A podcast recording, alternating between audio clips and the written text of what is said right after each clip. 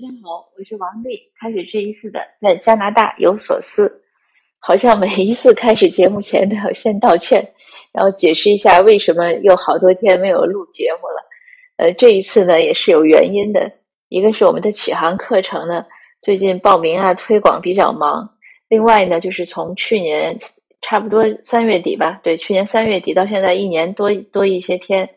那个破咖啡案。终于呢，明天呢要上庭了。这一次呢，应该是要宣判了。所以这件事情呢，呃，我也忙，因为要联系媒体啊，要准备一些联系大家志愿者去听法庭的庭审呀，还想准备 rally 啊，就是进站示威。当然还有我们网站的更新啊，呃，种种工作。所以每天真的是从早忙到晚。就没有没有停歇。如果说哎，等我有空的时候再录这个分享，就总是没空。所以刚才我勇敢的 抓起了手机，戴上了耳机。我想怎么也要先录一下再说，其他的事情一会儿再办，要不然这个又要拖。其实这个这一期分享呢，好几天前就想录了，因为有一位听友问我两个问题：第一是关于 AP 课的选择，对报大学有没有用？然后究竟孩子上有没有必要？另外呢，是说选择功效，呃，这个选择功效呢，我之前讲过几次，也是在其他的分享中，我自己认为呢，加拿大的功效的差异呢非常小，因为呢，它它的就据我了解的信息是，加拿大它那个教育呢是归各个省管，那各个省呢，至少像我们 B.C 省，它拨经费就是给学校拨教育经费呢，它是按照你。在校的就是学生的人头数算，那他每个学校的规模呢都比较平均，至少一个省之内或者一个区域之内。因为比如说像小学基本都是两百人，那中学呢可能就五百呃七百人，到高中呢可能就一两千人，因为它是按照居住的这个面积算嘛。那孩子越大，他独立行走啊运动的这个能力就越强。所以它好像跟美国不一样，但是美国我也是道听途说啊。那美国可能是跟他所在的那个住宅区的收入有关，但是加拿大呢，我多次向有关人士求证呢，呃，都告诉我是根据学生人数算，而且他的老师呢是叫公校的老师呢，他是调来调去的，呃，他不会说一个老师在哪儿待很久。还有呢，就是我的感受呢，呃，他这边的教育水平呢比较平均。如果说有差异呢，就是看老师，但是他每一年级呢都要换老师，那你换老师这个就是差异也会逐渐平均，而且老师还会调，嗯，所以总体来说呢，我我个人认为功效呢都差不多，那你可能是更多的选城市，当然功效尤其是到了高中之后呢，它每个学校有一些自己的特色，比如说比如说像我小孩上的那个高中呢，据说是以艺术生见长。那还有呢？我知道有一些高中呢，就是专门开开那个 IB 班。那有些呢，像我们有，当然很多高中是有 AP 课，但是每个高中呢，可能有的门数不一样，有的多点，有的少点，而且有哪门课呢也不一样。那我知道 Burnaby 有一个学校呢，好像就是开了很多 AP 课，然后以此来著名，然后有很多学生就要去去那边上。他高中呢，你。留学生就选学位，就就是选学校就更自由了。你想去哪个学校呢？你就报名，基本上是先到先得，因为他每个学校都留有一定的留学生的数量，所以你先去呢，你就去报，没有一点悬念，也没有不需要找人，不需要有任何问题。那本地生呢？呃，你如果按时间报，就是按片儿，你是哪个学校就报哪个学校。如果你想跨区，比如说我应该去这个学校 A。但是我要想去另外那个，就是不是我学，不是我这片儿的那个 B 学校，那它都会有一个集中统一的开放时间，你到时候填表送过去，也是先到先得。像我小孩上高中的时候呢，我们就做过这样的一个选择，是选 IB 啊，还是选一些特殊的计划呀？呃，还是选一个特别著名的，大家都认为是学霸云集的高中呢？我们都试过。那我们当时 IB 呢，它是要考。那这个考 IB 的时候，那天很壮观，人特别多，有多少人我都不知道，肯定有几百人，而且看到的绝大多数呢是华裔，因为很多家长都认识，从小一起上活动课啊，怎么样？其他族裔的确实不是那么显眼，因为华裔在大温呢只有百分之二十。那你如果按照人口比例来说，你那么多学生中百分之二十可能是应该是华裔，这是正常的。而我目力所及的感觉呢，可能是正好相反，百分之二十那是其他族裔。那 IB 呢，我们当时考上了，可是后来我们要选了另外一个特殊的计划，就是他选了他现在的高中。然后我们也报了一个，就是我特别想让他上一个学霸云集的高中，而且那个高中离我们家更近，他走路自己就能去。也让他去去申请了，也申请到了。可是他后来想想，还是想要这个特殊计划，所以我们也放弃了。那总体来说呢，就是高中选择呢，我觉得不是个大事儿，就看孩子的呃愿望和特长。如果你是学霸型的，那你可能想去学霸那个多的地方。如果比如说留学生来了就十年级了、十一年级了，我倒是觉得去一个。呃，功课相对没有那么压，就是没有那么多学霸的地方，压力可能更小吧。之前我有朋友的孩子过来留学，呃，也是选选了那种学霸云集的高中，就觉得非常难。就当时呢是四个四个孩子都在这儿，有的是两个男孩两个女孩两个男孩都选了选了学霸高中，两个女孩呢选了一个比较容易的高中，最后结果都不错。呃，而而且也没觉得有什么，就是因为他们都是留学生嘛，所以招他们的分数啊，什么条件应该都一样，也没觉得有什么特别的地方。当然了，那个学霸云集那个高中的男孩呢，觉得学的有点费劲，因为他们老师特别严格。嗯，所以当然也可能是看老师。总而言之，我觉得选高中的不是个特别大的问题。那如果有有孩子过来留学呀，或者怎么样？你可能更容易的是选城市啊，选，嗯，选哪有你的朋友啊？因为出来留学的小留学生难免都会有一些这样那样的问题。那有朋友呢，好歹周末去吃顿饭还近一点。那还有呢，如果家长要陪读呢，那就选一下你生活觉得方便的城市。你像我在的这个城市的教育局呢，在推的计划呢，据说就是全加拿大最大的留学计划，就是这种基础教育留学计划。所以他们很严格，那我也多次和呃一些朋友推荐过，呃也有一些人过来，当然也有一些人愿意去温哥华，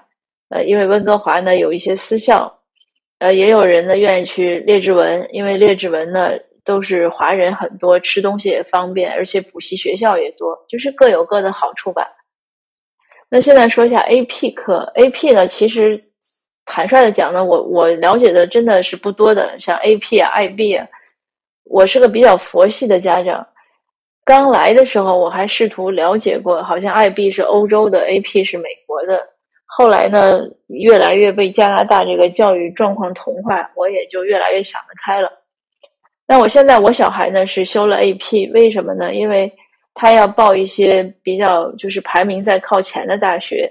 呃，那升学顾问呢就说，你修 AP 呢或者修 IB 呢，目的是什么呢？目的是。要显示出来你的学习能力，你必须要修一些有难度的课。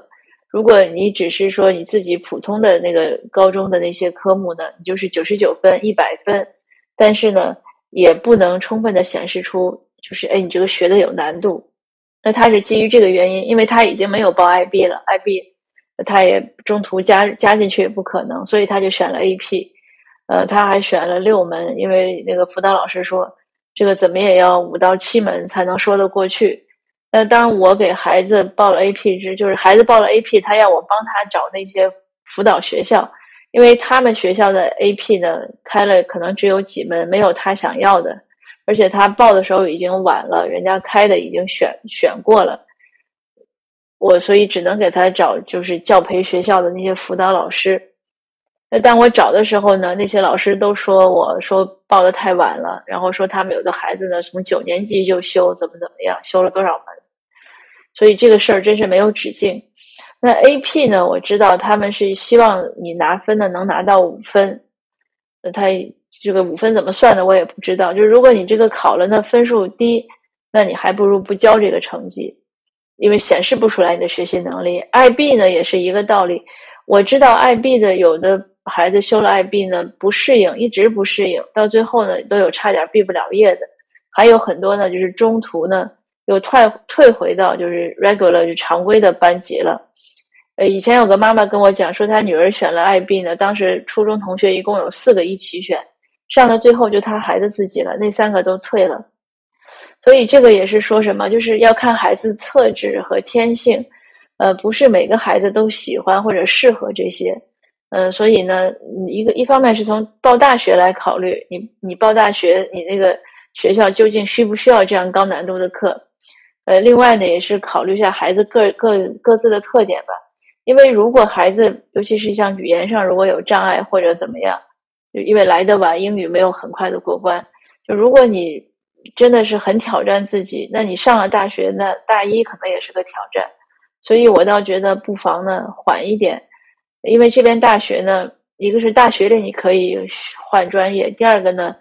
呃，他大学之间呢转学那也不是不可能的事情。还有呢，如果你读到从 college，就是从我们说的一般的专专科吧，呃，它有一些像加拿大，它有时候有一些项目，就是有些学校公立的 college。它是可以转学分到一些大学，比如说像像我们温哥华这边最有名的是 UBC。那如果有些学生一时没有考到 UBC 呢，他可以先上个 college，然后读两年，把学分怎么样转过去，再申请 UBC 也是可能的。总之，只要是孩子爱学习，呃，这个上行的通道永远是打开的。但是 AP 课呢，如果孩子有能力呢，我倒觉得选一下也挺好。嗯，从我孩子来看呢，我觉得他就是我现在其实不在乎他究竟最后考多少分，或者能不能升到他想要的大学，呃，而我是觉得他通过这一段学习和奋斗这么努力，第一个呢，学会了自律，学会了管理时间；第二呢，学会了为了自己的目标而努力，会要奋斗。因为这边的孩子一般学习呢，他们难度呢比较小，就而且不紧张，没法和中国比。那我小孩自己也说呢。他通过这几个月这个修 AP，他体会到中国高考的这样的压力，他自己觉得很很很有劲吧？觉得哎，我有个感受了。所以这就是每个孩子性格不同。你像我就是个不喜欢特大压力的人，所以可能要是让我这么紧张，我大概也觉得挺累。可是他很享受。另外呢，第三点呢，我发现他真的是学到东西了。之前有一天我们聊天就聊到这个保守主义。我又在那儿开始说的时候，小孩子突然冷冷的说了一句：“说妈妈，你说的这些，嗯，有一些你可能也不太明白。”他说：“像不同国家，他们保守的保守的这个理念也不一样。”他就跟我讲，比如说法国和英国这个保守就不太一样。哎，当时我一听，我就觉得，哎，这个真的是学到了，因为他修了一门欧洲史，那个欧洲史呢，据说修的人很少，因为太难了。他呢也是选错了，他本来要选世界历史，然后老师给他报名的时候呢，报了欧洲史，他也没看。等到过两天都已经定下来了，他发现欧洲这个选错了，反正阴差阳错吧，倒是挺好。因为他从小我就想让他学知道一些什么美育教育嘛，美术史什么的，他都不感兴趣。可是呢，现在因为要修这个欧洲史，里面有很多美术史，他也在补，他觉得也挺好玩的。所以这就是学习的好处。那回到这个家长的话题，就是说，那我觉得 AP 呢，它对报考一些大学肯定是有好处的。呃，另外呢，就是孩子修能修的 AP 呢，也是个学习的过程。但是呢，就是想强调，要考虑孩子留学的时候，他来的早晚和他的语言能力，还有他的心理承受力，就千万别让孩子太累或者压力太大。因为青春期的孩子呢，本身他们承受压力的能力就比较，就是比较脆弱。那他又来到异国他乡，那其实他感受到的有一些可能，呃，我们就说压力吧，或者什么思思念家乡啊，什么这样的不良的情绪，应该也会不少。呃，所以家长呢，在让孩子求学的过程中呢，还是要呃充分的关爱一下孩子的这种身心发展，尤其是心理啊、情绪啊、感情上的一些一些状态。那今天的分享呢，就到这儿，呃，谢谢您的收听，我们下次见。